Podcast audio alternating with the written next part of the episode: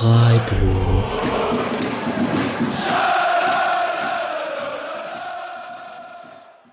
Hallo und herzlich willkommen zur 113. Episode des Podcast Freiburg. Und das ist mal wieder eine Sonderepisode zwischen zwei Spieltagen.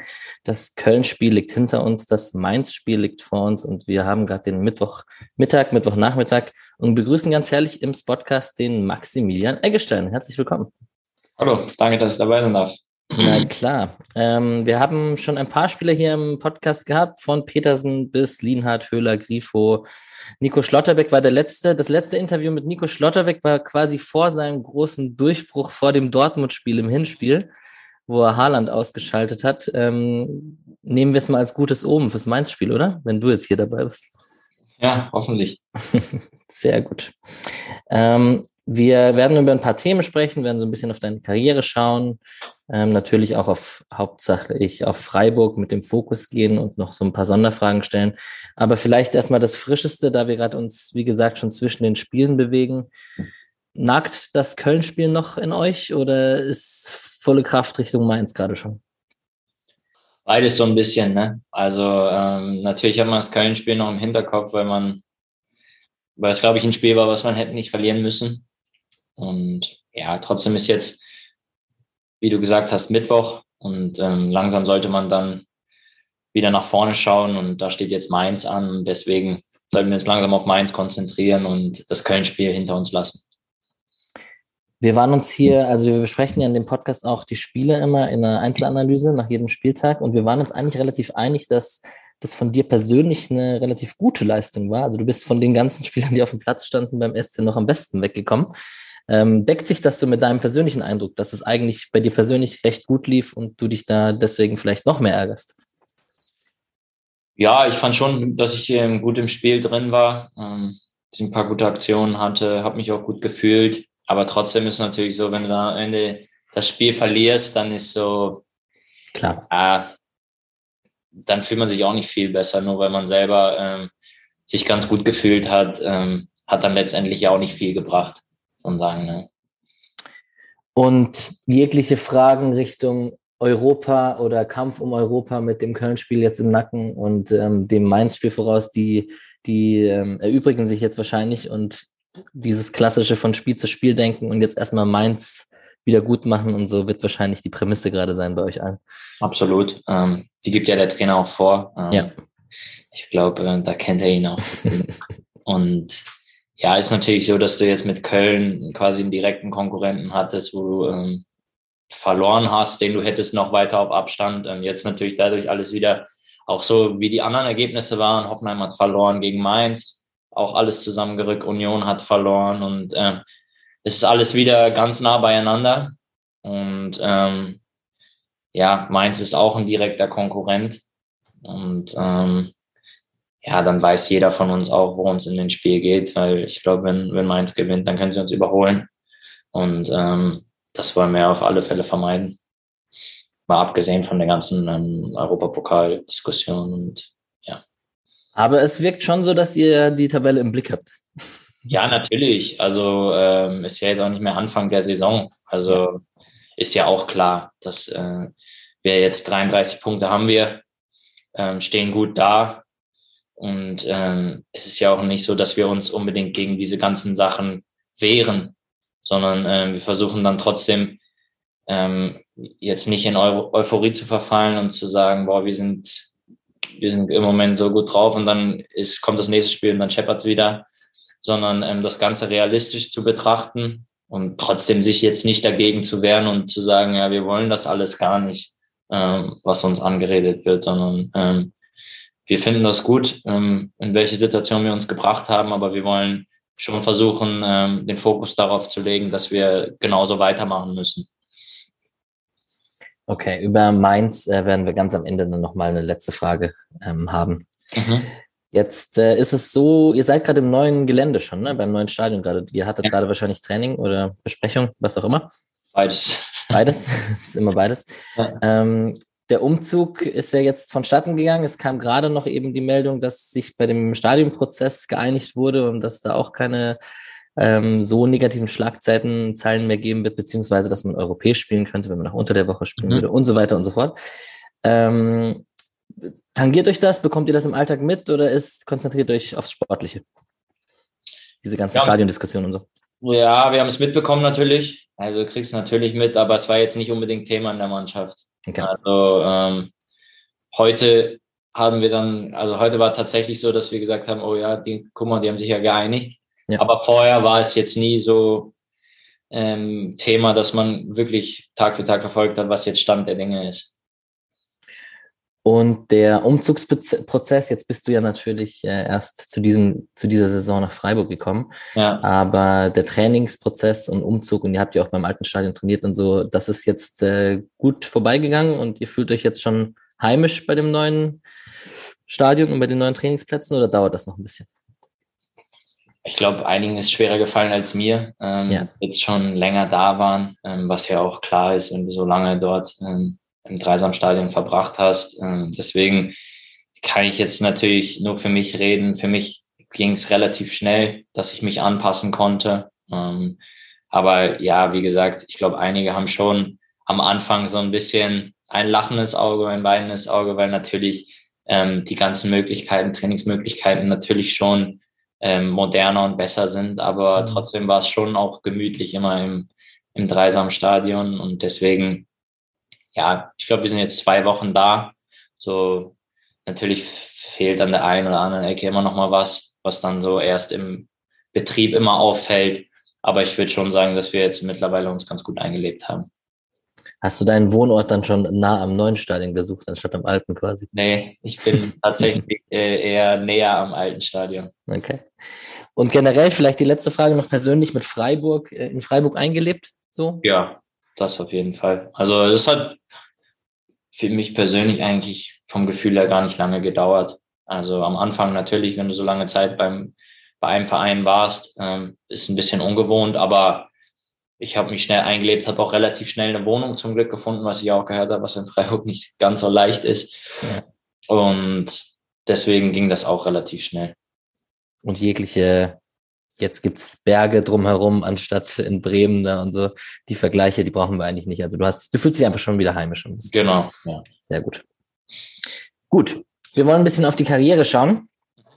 Äh, 25 bist du und ähm, hattest ja gar nicht so viele Vereine in deiner Karriere, die wir jetzt so durchsprechen müssen. Wir können über eine lange Zeit bei Bremen gleich sprechen.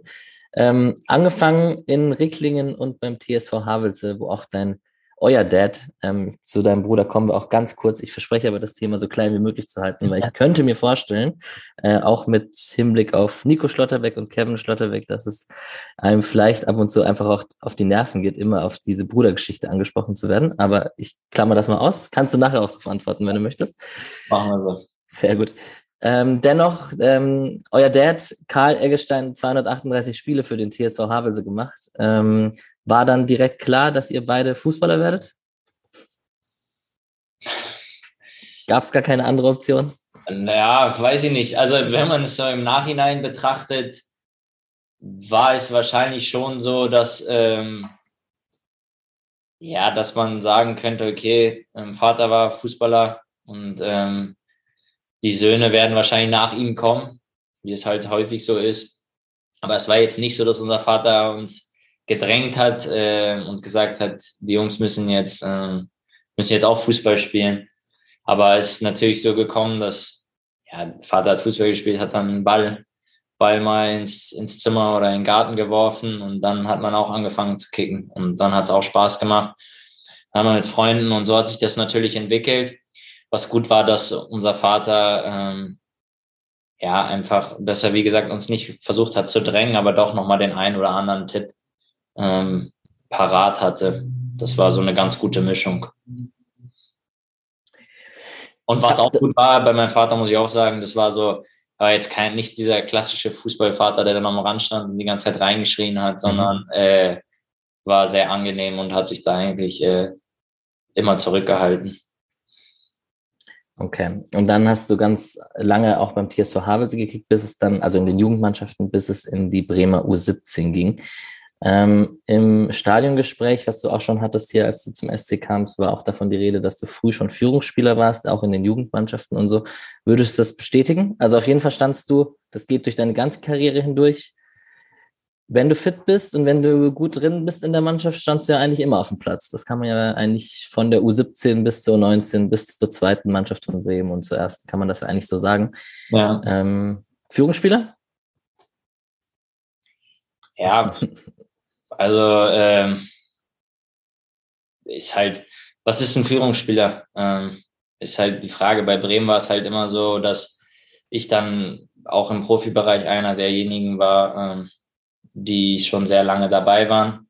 Und ähm, dann identifiziert man sich natürlich auch ähm, ein Stück weit mehr mit dem Verein, als es vielleicht jetzt die neuen Spieler machen. Und ähm, ich finde es immer ganz wichtig, dass man ein paar Spieler in der Mannschaft hat, die schon länger dabei sind und die dann auch ähm, ein Stück weit den Weg vorgeben, auch ein Stück weit ähm, das vorleben, was es heißt, für den Verein zu spielen. Das ist ja hier genauso ähm, wo du einfach viele Spieler hast, die schon sehr lange dabei sind, die auch hier ist es ja glücklicherweise auch so, dass der Trainer schon sehr lange dabei ist. Das heißt, die Spieler können auch ähm, sehr gut das zeigen, was der Trainer will.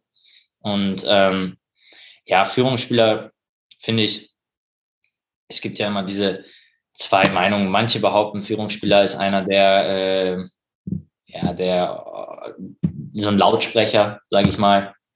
Ähm, das bin ich jetzt nicht, aber ähm, ich habe immer versucht, mit, ähm, mit Leistung vorne wegzugehen, mit Leidenschaft vorne wegzugehen und ähm, in diese Kategorie ordne ich schon mich ein, auch immer versucht, Vorbild zu sein für Spieler, die nachkommen, für junge Spieler und ähm, wie ich gesagt habe, auch für, für die Sache, für den Verein ein, ein Stück weit ähm, ja, da zu sein.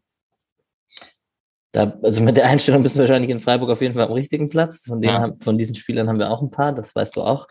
ähm, ich würde mal Bremen U17, Bremen U19 ein bisschen überspringen wollen und versuchen in diese 14, 15er Saison, wo du in der zweiten Mannschaft warst, mhm. die dann auch am Ende dein Debüt unter Viktor Skripnik, mhm. äh, darin ist das resultiert.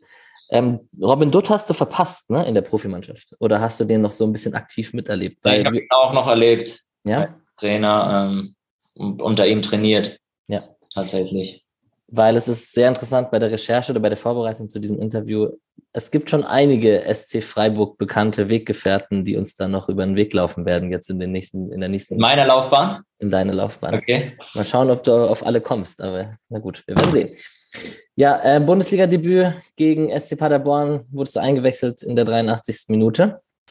Ähm, Erinnerungen dran? Ja, also das war für mich ja so der Moment eigentlich. Ähm, so du, ich habe dort im Internat gelebt und du gehst eigentlich dann am Wochenende bei den Heimspielen bist dann häufig ins Stadion gegangen und wir Internatler hatten natürlich immer den Traum, okay, einmal da unten spielen. So, ähm, hat gar nicht so weit gedacht, okay, dass man dann regelmäßig spielt, aber es war immer so dieser Gedanke, okay, einmal dort spielen. Und dann war dieser Moment gekommen und dieser Moment war echt unerwartet gekommen, weil ich eigentlich 19. Mann im Kader war. Das heißt eigentlich, damals war es noch so, dass man nicht 20 mitnehmen konnte, sondern nur 18 Spieler und ich war der 19. Und ähm, eigentlich waren alle fit. Ähm, dann ist aber kurz vorm Spiel noch einer abgesprungen. Ich, ich weiß gar nicht mehr, wer es war. Und äh, somit war ich dann überraschenderweise im Kader. Und dann ist das Spiel natürlich auch so perfekt gelaufen, dass du dann halt einfach in der 80. Minute beim Stand von 4-0 mal so einen 18-jährigen, äh, ich glaube 18, 17, 17, äh, so einen 17-jährigen einfach reinschmeißen konntest. Und ja, für mich war das äh, einer schon der schönsten Momente in meiner Fußballkarriere. Jetzt saßen auf der Bank mit dir zwei Spieler in diesem Spiel, die einer kickt noch beim SC Nils. und einer hat beim SC gekickt. Kommst du drauf? Nils. Genau, Nils saß auf der Bank. Und Tja. saß auch auf der Bank mit mir. Ich kann dich auch erlösen. Warte mal. Ignowski war es nicht, glaube ich, ne? Ignowski war es nicht. Es sei denn, der saß auch noch auf der Bank da und ich habe ihn mir nicht rausgeschrieben, aber das will nee, ich, ich glaube nicht. Ich glaube, der ist da vorgegangen. Warte mal. Ich weiß es nicht. Äh, Cedric Macchiadi. Ah ja, okay. Tatsächlich. Stimmt. Saß da auch noch, kam vor dir rein in dem Spiel. Und ähm, ist schon interessant, weil Cedric Macchiadi zum Beispiel, mit dem bin ich groß geworden, als ich Fußballfan ja. wurde und so. Ähm, da stand ich auf der Tribüne. Und ähm, von solchen Spielern gibt es noch ein paar. Also wir haben auch nachher noch Falou Diang, mit dem du zum Beispiel zusammen gespielt hast, der bei uns auch Innenverteidiger war eine Zeit lang und so. Ähm, das ist Gondorf fällt mir noch korrekt. Ja. Ganz genau. Ähm, ja, aber auf jeden Fall schön, da hast du dein Bundesliga-Debüt gefeiert und im nächsten Jahr, 15, 16, warst du so halb bei der ersten, halb bei der zweiten. Da hattest du mhm. jeweils so ein paar Spiele gespielt. Ja. Um dann aber ähm, 16, 17, und da habe ich auch Artikel gefunden und so, da wurdest du dann, also ich möchte nicht verbannt sagen, aber du wurdest dann wieder für ein halbes Jahr quasi in die zweite Mannschaft runtergestuft. Mhm. Ähm, das dürfte erst Skripnik und dann später war Alexander Nuri Trainer bei Bremen. Ah. Und da hast du unter Felix Kofeld, Florian Kofeld, Florian, ähm, Florian Kofeld, ähm, trainiert in der zweiten Mannschaft. Genau. Ähm, wie war die Zeit für dich? Hattest du da ein bisschen kurz gezweifelt oder wie war das mit der Zurückstufung? Ja, im ersten Moment schon. Also es war so, dass wir ja relativ viele Spieler oben hatten und ähm, ja, man einfach das Gefühl hatte, dass ich noch nicht so weit bin und ähm, ich das natürlich anders gesehen habe. Ähm, wie man halt so als junger Spieler ist, ist ja auch ganz normal und im ersten Moment war das ne, echt, ja, war scheiße für mich. Stand es bei einem 6-0 gegen Bayern noch in der Startelf, genau, ne? Wurde ich, nee, eingewechselt wurde ich. Hm, okay. Wurde eingewechselt und ähm, ja, das war echt, äh, im ersten Moment war es echt, wie gesagt, war nicht schön.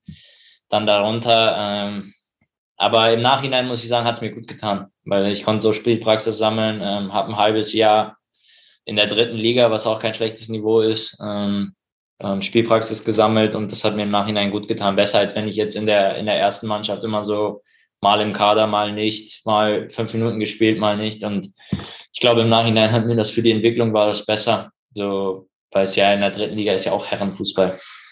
Und ähm, das ist, ich, jetzt mache ich kurz einen Einschub, weil es so gut passt. Das ist ja ein super interessantes Thema, wenn man über so die ganzen Spieler spricht, die gerade aus der zweiten Mannschaft, die ja aufgestiegen ist in die dritte, also jetzt zum, beim SC, ja. Ähm, die ja trotzdem sich dann manchmal für äh, Spielpraxis in der zweiten Mannschaft entscheiden oder das mit dem Trainer absprechen und so, ja. als auf einen Kurzeinsatz zu hoffen, oder? Ja.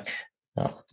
Also du würdest sagen, das hat auf jeden Fall gut getan, da ordentlich Spiele zu machen. Ja, genau. Ja, für mich war es im ersten Moment wollte ich das nicht so, nicht so einsehen, aber wenn ich es im Nachhinein betrachte und mit ein bisschen mehr Vernunft, dann äh, kann ich schon sagen, dass mir das gut getan hat, ja.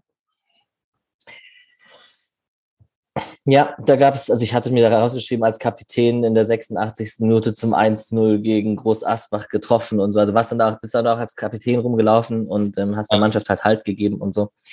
Und ähm, genau, ist natürlich auch interessant, weil du da deine ersten Berührungspunkte mit Kofeld hattest, ja. mit dem du ja dann die nächsten Jahre ähm, Höhen und Tiefen erleben solltest. Genau. Yes. Ich habe dann die nächsten Saisons 17, 18, 18, 19, 19, 20. Interessant ist da auf jeden Fall 33 Spiele, 34 Spiele, 32 Spiele. Das meinte ich vorhin mit, ja. du kommst immer auf deine Einsätze. Das ist schon sehr beeindruckend. Ähm, könnte man jetzt sagen, Christian Streich und Trainerteam und in Freiburg steht man auf so Dauerbrenner, weil die haben wir ja auch hier mit, mit Christian Günther und so. Ja. Ähm, viel verletzt warst du auch nicht in deiner Karriere? Vielleicht, wie, wie kam das? Achtest du auf deinen Körper oder ist äh, ja, ah, ich glaube schon. Dass, also ich, ja, ich würde schon behaupten, dass ich gut drauf achte, ähm, auch viel nebenbei mache, was Prävention angeht und so. Aber natürlich gehört auch immer ein bisschen Glück dazu. Also ähm, wenn dir jemand ins Knie reinspringt, dann kannst du so viel Prävention machen, wie du willst, dann wird es wahrscheinlich trotzdem ähm, kaputt sein. Aber ähm, gerade was so Muskelgeschichten angeht und so, versuche ich schon auf meinen Körper zu achten, ja im, in dieser 17er, 18er Saison wurde die Elfte am Ende, da kam dann auch Kofeld am Ende dazu. Ja. Äh, Diang war da im Kader, den hatte ich schon erwähnt. Da warst du laufstärkster Spieler der Bundesliga. Falls, okay, ist ja. dir das bewusst? Ja, ich wusste, dass es eine Saison war. Ich hätte, wenn du mich jetzt aber gefragt hättest, hätte ich äh, auf die Saison danach getippt, ehrlich gesagt. Tatsächlich nicht. Äh, lustigerweise wurdest du es in der Saison, wo du ein Spiel weniger hattest, wurdest du es trotzdem. Also. Ja, genau, deswegen hätte ich das nämlich gedacht, weil in der Saison danach, glaube ich, hatte ich 34 Spiele, oder? Genau. Ja, genau. Deswegen hätte ich gesagt, okay, das, das eine Spiel hat gemacht. Genau. Ja. Aber okay. Ja. Ähm, genau, und die Saison danach, die können wir direkt ansprechen. Du scheinst es ja doch noch sehr gut auf dem Schirm zu haben, obwohl es sehr viel Bremer Saisons sind. Äh, da wurde dir Achter unter Kofeld. Genau. Und ähm, gute Mannschaft, Pavlenka war gut drauf, Klaassen kann man erwähnen. Sicherlich ein Spieler, den man erwähnen muss aus Freiburger Sicht, ist natürlich Max Kruse. Stimmt, Hab auch bei gerade noch Tore gesehen, die wo Doppelpass mit ihm und er flankt und du machst ihn rein ja. am Ende und so. Ähm, die Saison begann sehr torgefährlich für deine Verhältnisse mit einem Treffer in Worms im Pokal und dann Nürnberg, Augsburg, Schalke, hast du am Anfang auch genetzt. Ja. Und deinen höchsten Marktwert hattest du da auch da mit deinen 25 Millionen. Wenn man jetzt von transfermarkt.de Marktwerten mhm. sprechen möchte und so, ich kann mir vorstellen, man kann immer sagen, das interessiert einen nicht, aber irgendwie schaut man doch drauf. Also so, so wird es mir ergeben. Ja, aber man, man kriegt ja auch immer mit. Also heutzutage ist ja nicht so, dass man sagen kann, okay, man man kriegt es jetzt gar nicht mit. Deswegen, ja, äh, ja man kriegt es auf jeden Fall mit. Und ähm, am Ende, ich habe das ein bisschen ausgeklammert, weil darüber sprechen wir nachher, DF, ähm, DFB und Nominierung. Mhm. Ähm, schon eine sehr erfolgreiche Zeit für dich da mit dem achten Platz und äh, Stammspieler und gutes Team. Hast, hast du da gute Erinnerungen dran? Klar. Auf jeden Fall. Ähm, es war eine sehr schöne Saison, ähm, wo man auch, das war so die erste Saison seit langem, wo man gar nichts mit dem Abstieg zu tun hatte, also mit dem Abstiegskampf, die Saisons davor, da sind wir zwar Elfter geworden, aber am Anfang der Saison war ja dann auch die Trainerentlassung und äh, man hatte schon auch doch am Anfang, gerade am Anfang der Saison immer so ein bisschen mit dem Zittern zu tun. Aber das war so die erste Saison, wo man dann wirklich stetig ähm, oben mit dabei war und ähm, ja, für mich persönlich ist die Saison natürlich auch gut gelaufen. Wir hatten echt eine gute, eine, Truppe, eine gute Truppe zusammen. Auch gerade was so neben dem Platz angeht, waren wir echt, äh, haben wir uns echt gut verstanden, auch viel, viel gemacht. Und äh, dazu kam, mein Bruder war auch noch dabei. Ähm, das war für uns beide natürlich dann zusammen, dass man so eine schöne Zeit äh, zusammen erleben konnte, so eine erfolgreiche Zeit auch. Wir waren auch noch im Halbfinale dann vom DFB-Pokal und ähm, insgesamt einfach eine, eine coole Zeit. Ja. ja, dann, wenn du das Pokalthema gerade ansprichst, ähm, Viertelfinale gegen Leverkusen raus, 17, 18, Halbfinale gegen Bayern raus, dann Viertelfinale gegen Frankfurt raus und dann wieder Halbfinale gegen Leipzig raus. Ja. Ähm, ich wollte jetzt eigentlich, ich hatte ein bisschen Angst, das zu erwähnen, weil wir ja jetzt im Viertelfinale sind. Vielleicht ist es ja aber auch so, dass es äh, ein gutes Omen ist, weil wenn du es mit Bremen ins Halbfinale schaffst, dann schaffst du natürlich den Titel mit Freiburg oder wie ist es? Das wäre wünschenswert, ja. ja. Ähm, hätte ich nichts gegen. Aber also ehrlich, nagt das ein bisschen mit den, mit den Pokal, also da nicht, nicht einmal im Finale gestanden zu sein zumindest? Ähm, ja, schon, weil ich weiß nicht, ob du dich erinnerst, das war einmal dieses Halbfinale war gegen Bayern mit dem Koman, wo es dann Elfmeter gegeben hat, wo man sich, sicherlich auch anderer Meinung sein kann, ähm, ob das jetzt ein Elfmeter ist oder nicht. Und letztes Jahr war es dann äh, gegen Leipzig, wo wir dann 119., 120. das 3-2 gekriegt haben. Ja, und bei uns, also dieses letztes Jahr, das war bitter, aber das wirkt halt nicht so, weil wir dann am Ende der Saison abgestiegen sind. Mhm. Deswegen hat das nicht so, das, ja, wie, also das ist jetzt nicht so, dass ich sage, okay, das war jetzt wirklich schlimm an der Saison, weil mhm. halt einfach noch andere Dinge passiert sind. Aber natürlich, wenn du so siehst, gegen Leipzig im Halbfinale, scheißt du in der 120. Minute aus, dann ist es ja schon extrem bitter gewesen ja, dann hoffen wir einfach mal, dass das jetzt in Bochum und in der Freiburger Saison einfach ein gutes Ende nimmt. Ähm, das wäre natürlich schön.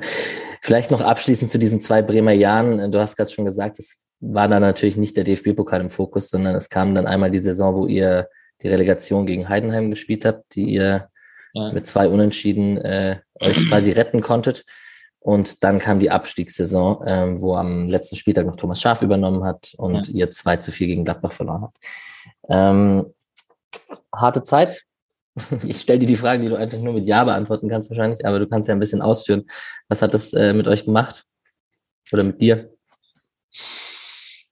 Ja, es ist halt einfach, was macht das mit einem? Ähm, einmal ist es natürlich die Saison, wo du dich in der Relegation rettest, was mit eins der höchsten der Gefühle ist, wahrscheinlich. Und dann darauf die Saison ähm, steigst du halt ab. Und ähm, ja, es war eigentlich ganz unterschiedlich so, auch vom Saisonverlauf her. In der einen Saison warst du schon eigentlich abgestiegen, hast es dann am letzten Spieltag in die Relegation geschafft. Und in der letzten Saison warst du eigentlich schon gefühlt, hattest du nach 24 Spieltagen 30 Punkte, sodass eigentlich jeder gesagt hat, okay, die werden jetzt nicht mehr absteigen. Dann verlierst du neun Spiele von den letzten zehn. Und ja, das war einfach für mich einfach extrem schade, dann, weil ich eigentlich so viele schöne Jahre in Bremen hatte und äh, mein letztes Jahr dann leider mit dem Abstieg geendet ist. Ähm, ja, aber wie gesagt, also man muss sich das immer so bewusst, also ich mache mir das auch immer selber immer bewusst, dass ich eigentlich viele schöne Jahre hatte in Bremen. Aber die letzte Saison halt, ähm, das ist ja das, was so ein bisschen in Erinnerung bleibt. Und ähm, das ist halt ein bisschen schade. Auf jeden Fall war es dann so, ähm, ihr seid, äh, du bist noch mit Bremen in die Zweitligasaison gestartet. Ja. Ähm, hattest noch drei Spiele in der zweiten Liga und ähm, auf Freiburger Seite war es natürlich so, dass wir mit Santa Maria einen Abgang hatten, der ein bisschen Integrationsprobleme hatte im defensiven mhm. Mittelfeld, auch mit Corona und mit sprachlich etc. Das, das wirst du alles kennen, diese Geschichten. Ähm, wann ist denn der Kontakt zustande gekommen oder wolltest du mit Bremen in die Saison gehen oder wie, wie, wie kann man sich das vorstellen? Ähm, wann ist der Kontakt entstanden? Auch darüber kann Stillschweigen vereinbaren. Nee, ich, ich, ich kann es gerne sagen. Ich, ich würde sagen, so zwei, drei Wochen bevor der Wechsel dann zustande gekommen ist. Ungefähr. Nagel mich jetzt nicht fest, aber so ungefähr. Ähm, ja, und dann habe ich ähm, natürlich ein bisschen mir meine Gedanken dazu gemacht. Ähm, für mich war klar, dass ich jetzt nicht von einem auf den anderen Tag entscheiden kann. Ähm, für mich war dann, also für mich war eigentlich von Anfang an klar, ich würde gerne was anderes machen wollen, wenn es passt. Und ähm, ja, hatte auch noch ein, ein, zwei andere Möglichkeiten, aber bei, beim SC hatte ich jetzt einfach das Gefühl, dass es, dass es gut zu mir passen könnte, dass es gut zu der Art und Weise meines Fußballs passen könnte und hatte auch echt gute Eindrücke aus den Gesprächen dann mit, mit, ähm, mit Jochen Seyer, mit Clemens Hartenbach, mit dem Trainer und hatte natürlich auch mit Flo Bruns, ähm, mit Flo Bruns war eigentlich der erste, mit dem ich Kontakt hatte ähm, vom SC und paar alte Spieler auch noch ähm, teilweise. Und hatte dann einfach den Eindruck, dass es, dass es sehr gut passen kann und dass ich das machen möchte. Und ähm, dann ist das so zustande gekommen.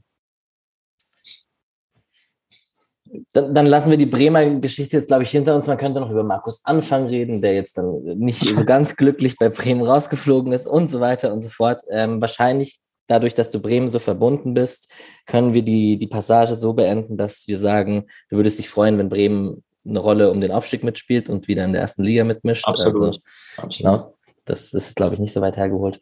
Nee. Und ähm, du dich natürlich jetzt voll und ganz hundertprozentig auf Freiburg fokussierst, ist ja auch klar. Ja gut, das ist ja auch klar. Aber ähm, trotzdem ist es schon so, dass ich ähm, allen dort äh, den Aufstieg gönnen würde. Ähm, und ich glaube auch, dass, ich glaube, darüber sind wir uns ja auch einig, dass so ein Verein wie Werder Bremen in die erste Liga gehört.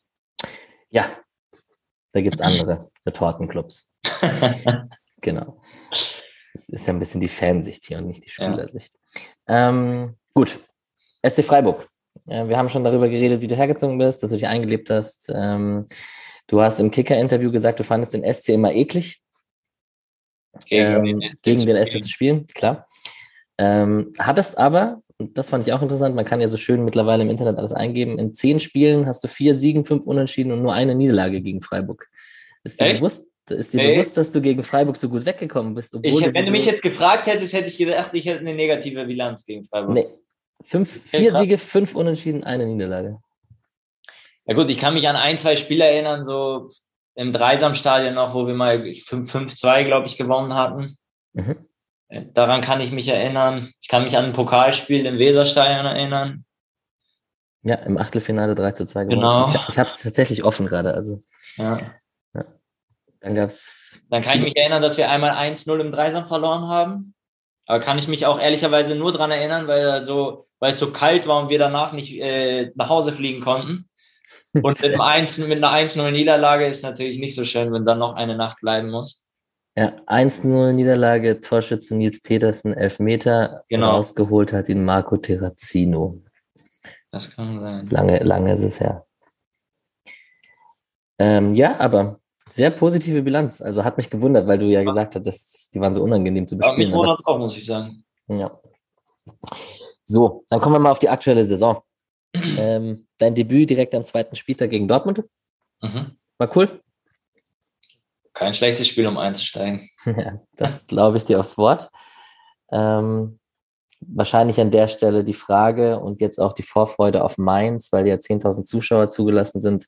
Äh, insgesamt wäre es wahrscheinlich äh, ein bisschen schöner, wenn man Vereinswechsel hat und neu, bei einem neuen Verein spielt, das Ganze mit Fans halt zu erleben. Absolut. Das war ja auch das Schöne damals äh, ja. gegen Dortmund, dass ähm, Fans auch dabei waren. Ich glaube, so ein ist ja schon ein besonderer Sieg, ähm, wenn du gegen Dortmund oder Bayern oder so gewinnst. Ähm, dann macht's immer mehr Spaß, wenn du danach auch noch mit den Fans feiern kannst.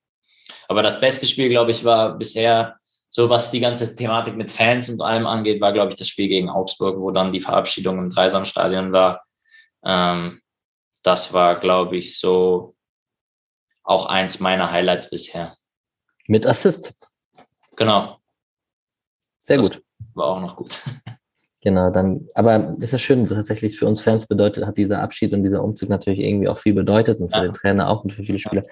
Ist natürlich schön, dass auch ein neuer Spieler das miterlebt und da so ein bisschen von der Emotion getragen wird, auf jeden Fall. Ja, ich glaube, in solchen Situationen lernt man halt auch den, die Fan, also, du lernst ja jetzt nicht die einzelnen Fans kennen, aber so die, diese Verbindung zwischen Fans und Verein und Mannschaft lernst du in solchen Situationen ja natürlich noch mal ein bisschen intensiver kennen, wenn dann ein bisschen bisschen Emotionen auch da, also nochmal ein bisschen mehr Emotionen und ein bisschen Geschichte und dann war Volker Finke im Stadion und so, weißt was ich meine? Ja. Da lernt er einfach nochmal ein bisschen mehr dann auch dazu.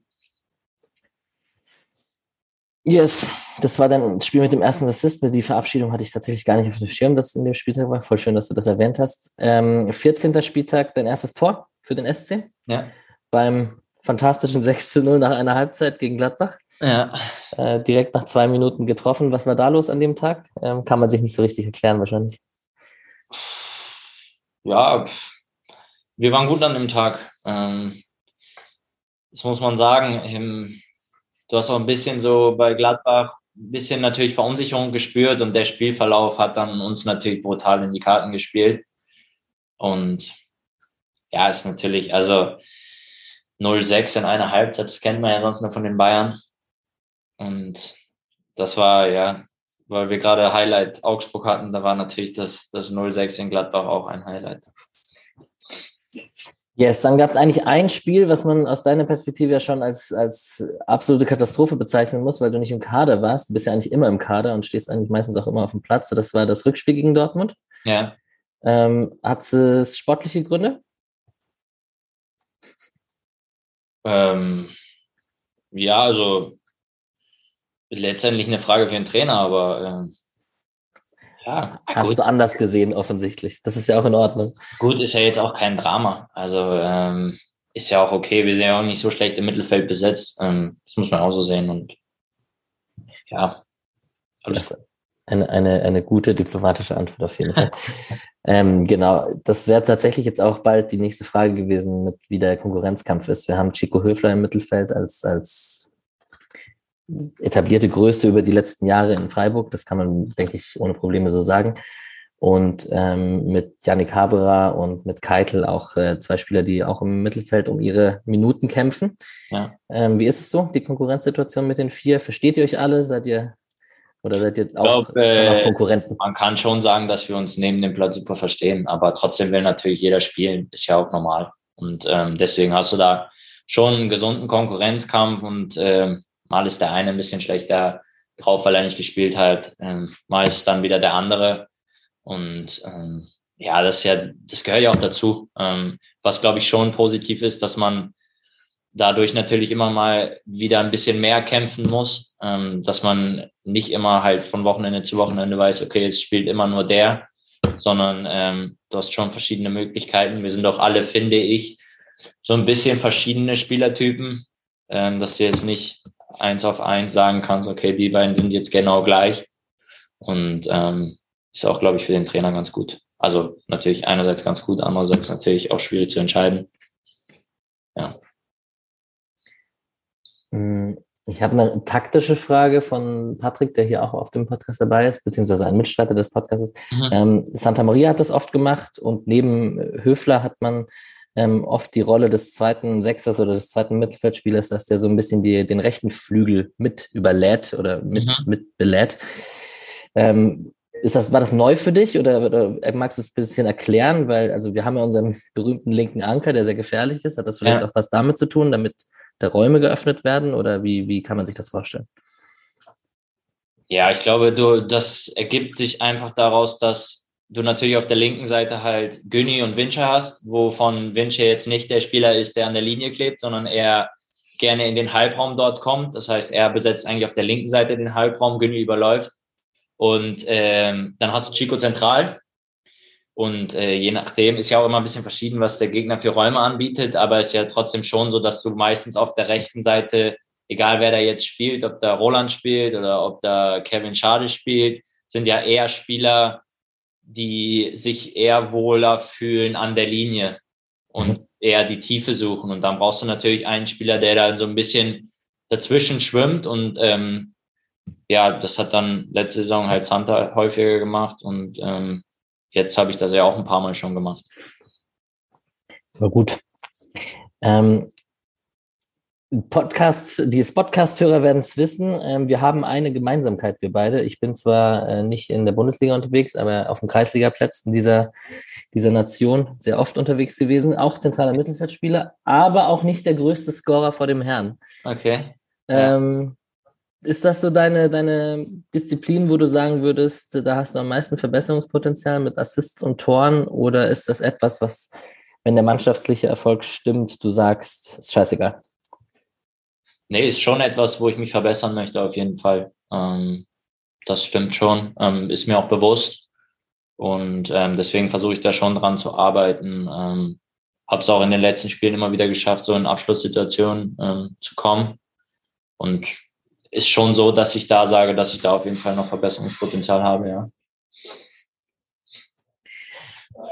Dann direkt gegen Mainz einen raushauen. äh, wir hatten hier äh, Philipp Lienhardt im Tor, bevor er zu so einem torgefährlichen Innenverteidiger wurde. Und dann okay. hat er ein Tor nach dem anderen gemacht und äh, ja. haben das auch als sehr gutes Oben hier. Also wenn es klappt, kannst du, weißt du, woran es liegt. Komme ich drauf zurück. Genau.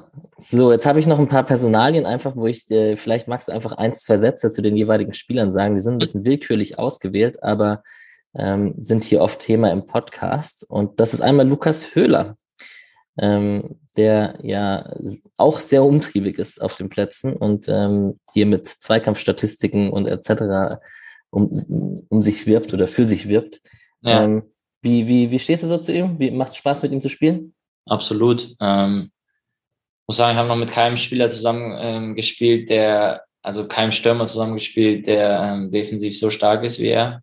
Und ähm, offensiv, glaube ich, schafft er uns auch immer viele Möglichkeiten, weil er einfach unglaublich gut die Bälle festmacht und auch ähm, sein Kopfballspiel, ähm, also gerade mit dem, mit dem Rücken zum gegnerischen Tor ist ja gerade nicht so einfach, immer die Bälle zu verlängern. Das finde ich, macht er brutal gut. Dann springe ich direkt zum nächsten Spieler, Nils Petersen, also auch vor allem wegen Bremer gemeinsame Vergangenheit und so. Ähm, seid ihr Versteht ihr euch gut? Oder habt ihr viele, ihr habt viele Gesprächsthemen wahrscheinlich, über die ihr gemeinsam reden könnt? Ja, gut, Nils und ich ähm, haben natürlich die gemeinsame Vergangenheit. Ähm, und äh, ja, wir haben schon, wir verstehen uns schon sehr gut, ähm, haben beide so, ja, auch einen ähnlichen, ähnlichen Humor manchmal, ähm, was dann angeht und äh, geben, klopfen uns gegenseitig auch mal den einen oder anderen Spruch. Und auf dem Platz ist Nils natürlich ähm, durch seinen Abschluss, glaube ich, ähm, der ist ja auch bekannt. Ähm, da brauchen wir jetzt auch nicht viel zu sagen. Also wünschst du dir, dass er bleibt? Natürlich. Sehr gut. Das andere, eine andere Antwort wäre wahrscheinlich auch nicht okay gewesen. So, ähm, über Marc Flecken und Nico Schlotterbeck hast du tatsächlich schon im Kicker-Interview gesprochen, dass die sehr äh, ehrgeizig und sehr eine Ausstrahlung und Selbstbewusstsein haben und so und einfach den SC, die, die, die werden ja gerade so oft erwähnt, weil sie den SC so von der Klasse her auch ein bisschen auf ein neues Niveau gehoben haben, auf, in manchen Spielen zumindest auch. Ähm, dem gibt es wahrscheinlich gar nicht so groß hinzuzufügen. Nee, das wäre jetzt so, das, das habe ich ja, wie gesagt, gesagt, hast im Kicker schon ähm, ja. gesagt, aber ich glaube, das, das passt einfach, dass die beiden und sehr gut tun mit ihrem Selbstbewusstsein, mit ihrem Selbstverständnis und ähm, ja, das hilft uns einfach, wenn du weißt, ähm, du hast da Jungs, ähm, die wissen, was sie können ähm, und die können dann vor allem auch noch was. Ich habe noch ein paar ehemalige, ganz kurz. Ähm, Ömer Toprak ist natürlich wichtig aus Freiburger. Ömer, Ömer und ich verstehen uns echt richtig gut. Ähm, haben auch, seitdem ich gewechselt bin, ähm, ja, nicht täglich wäre übertrieben, aber ähm, sehr viel Kontakt und ähm, immer war auch einer meiner Ansprechpartner vor dem Wechsel. Ich gesagt habe, immer komm, erzähl mir mal was über den SC und ähm, kennt ja auch den Trainer, Co-Trainer Paddy Bayer auch noch und ähm, ja, der kann mir natürlich dann auch nochmal einiges dazu erzählen und ähm, Immer ist ja jetzt im Moment auch einer der Garanten dafür, warum es bei Werder auch wieder so gut läuft. Ich drücke aufs Tempo. Ich glaube, fünf bis zehn Minuten wären es noch. Ich hoffe, das ist in Ordnung für dich. Ja, alles gut. Ähm, ich habe hier noch zwei Stürmer stehen, mit denen du zusammengespielt hast, die unterschiedlicher, glaube ich, nicht sein könnten. Das sind Davy Selke und Claudio Pizarro. Mit wem würdest du denn lieber, wer hat denn bei dir mehr einen Stein im Brett? Bitte sag Claudio Pizarro. Ähm, Davy Selke tatsächlich. Ähm, Guck an. Davy kommt leider auf dem Spielfeld immer ein bisschen, ähm, ein bisschen schlecht weg, ähm, aber ist eigentlich ein, also wirklich ein super Typ. Ähm, äh, menschlich neben dem Platz echt überragend, das muss man echt sagen. Auch wenn man, äh, möchte ich auch noch dazu sagen, Pizza, glaube ich, der kommt ja auf dem Spielfeld ähm, bei den Fans auch gut weg und ist auch ein super Typ. Aber ähm, da ist es natürlich durch das Alter so, dass man jetzt neben dem Spielfeld nicht so viel miteinander zu tun hatte. Aber mit Davy war es wirklich so, nun super verstanden haben, Davy ist ein guter Typ. Und ich weiß, ähm, dass er manchmal ein bisschen kritisch in der Öffentlichkeit gesehen wird, was, ähm, was er auch selber weiß. Aber ähm, wer ihn persönlich kennt, der weiß, dass Davy eigentlich ein sehr guter Junge ist. Das sind solche Aussagen, die wir hier in diesem Podcast brauchen, die unerwarteten Wendungen. Sehr gut. Also ja, hätte ich, hätte ich so nicht vermutet, aber cool. Ich wohne ja gerade, ich bin ja wohnhaft in Berlin und kenne ja, habe auch Hertha-Fans und so in ja. meinem Freundeskreis und so. Würden das an der einen oder anderen Stelle bestätigen, was du gerade gesagt hast. Sowohl von der Außenwahrnehmung, aber auch, dass er ein cooler Typ ist oder ja. sein kann. Ähm, gut, ich hatte noch dieses Thema, ich habe es vorhin mal kurz angeteasert mit, ähm, mit deinem Bruder, mit Johannes ähm, und Brüder im Profifußball. Wir kennen das hier sehr gut mit Kevin und Nico Schlotterbeck. Da gab es auch viele Diskussionen. Wollen die im gleichen Verein spielen? Wollen sie sich einen Platz wegnehmen? Ähm, ist das irgendwie gut für die Karriere von den beiden? Ähm, dein Bruder spielt mittlerweile bei Royal Antwerpen. Ihr mhm. hattet eine Zeit zusammen in Bremen. Ähm, meine, eigentlich meine wichtigste Frage zu dem ganzen Thema ist, nervt es euch, immer auf dieses Thema angesprochen zu werden? Weil es gibt ja unendlich viel Doppelinterviews und. Gar nicht. Äh, also bei uns war es, also bei uns war es dann häufig so, dass es dann in einer Zeit sehr viele Interviews waren und eigentlich immer die gleichen Fragen, weißt du? Wo du dann immer gesagt hast, ja, es wäre eigentlich auch mal cool, über, keine Ahnung, irgendwas Neues zu reden. Ähm, aber an sich haben wir überhaupt kein Problem damit, ähm, so Doppelinterviews oder übereinander zu sprechen, weil wir verstehen uns sehr gut, wir schätzen uns sehr gut und ähm, was wir echt das Glück haben, das muss man auch sagen, dass es war in der Zeit bei Werder auch so, dass wir nicht die gleiche Position spielen. Das ist echt, ähm, weil dann natürlich schnell von außen rangetragen wird, okay, das Konkurrenzkampf und es kann nur der eine oder der andere spielen und das ist natürlich nicht schön ähm, wenn das dann auf dem Rücken ausgetragen wird. Aber bei uns war das ja zum Glück nie der Fall. Ja, und wo ihr auch zusammen gespielt habt, ich schlag die perfekte Brücke, war in der U21 ja. ähm, mit unter anderem auch mit Luca Waldschmidt und Robin Koch, um ja. noch weitere Pascal Stenzel. Pascal Stenzel, ganz genau. Ja. um hier noch weitere Ex-Freiburger in den Raum zu schmeißen. Ähm, U21-Europameisterschaft, Finale gegen Spanien verloren. Ähm, ja. Du warst auch da, klarer Stammspieler. Florian Müller war auch im Tor, äh, im Kader, nicht im Tor, aber ich glaube, der war Ersatzkeeper bei der, bei der ja. Und generell vielleicht ein, zwei Worte zur, zur DFB-Karriere. Also du wurdest damals, das war kurz nach der Hummels, Boateng, Müller, mhm. Ausbutung, wenn man sie so nennen möchte, oder einfach der Nicht-Nominierung, ja. ähm, kam ja Stark, Klostermann und Eggestein wurden nominiert von Löw. Die Headline habe ich vorhin noch rausgeguckt. Ähm, ist gut recherchiert. Was, was hat's gemacht mit dir? Ja, es war, war wie, wie wir vorhin schon gesagt haben, wir hatten einfach eine gute Saison gespielt und ähm, ja, dann ähm, wurde ich eingeladen. Für mich war es sehr schön, ähm, dabei sein zu dürfen, das Ganze mal kennenlernen zu dürfen und ähm, habe leider keine Einsatzzeit bekommen, aber trotzdem war es war es schön dabei zu sein, ähm, mal die Jungs aus der Nähe kennenzulernen und ja. Die klassischste Frage wäre jetzt, denkt man da noch dran oder träumt man da noch davon? Aber erstmal den DFB-Pokal im SC gewinnen und dann, dann ja, kommt das genau. von alleine. Ja. Genau. Hast du gut zusammengefasst.